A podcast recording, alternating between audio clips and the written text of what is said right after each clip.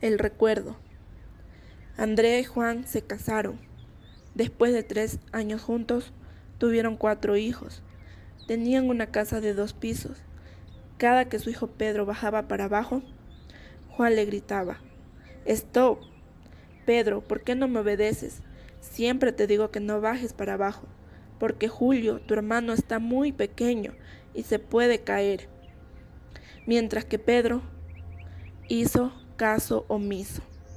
Al pasar el tiempo, Juan tuvo un accidente y Andrea enviudó. Es aquí donde Pedro se puso a pensar y dijo, este, tenía que haber obedecido a mi padre y no tenía que ser resabiado. Después, a Andrea le regalaron un perrito para Julio. El perro de Julio siempre obedecía sus órdenes. Lo querían mucho porque les hacía acordar a su papá. Pedro, en su velorio, le dijo, Papá, te querré por siempre. Desde ese momento, Andrea cada mañana le recordaba a su querido esposo, tal y como era, estricto, amoroso, dulce y buen padre para sus hijos.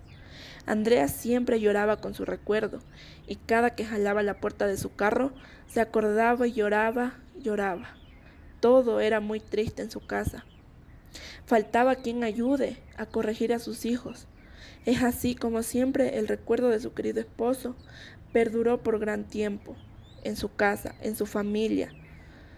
Sus hijos crecieron y se fueron de la casa, pero llevaron consigo un muy lindo recuerdo de su padre, como lo que era, bueno, cariñoso y muy trabajador.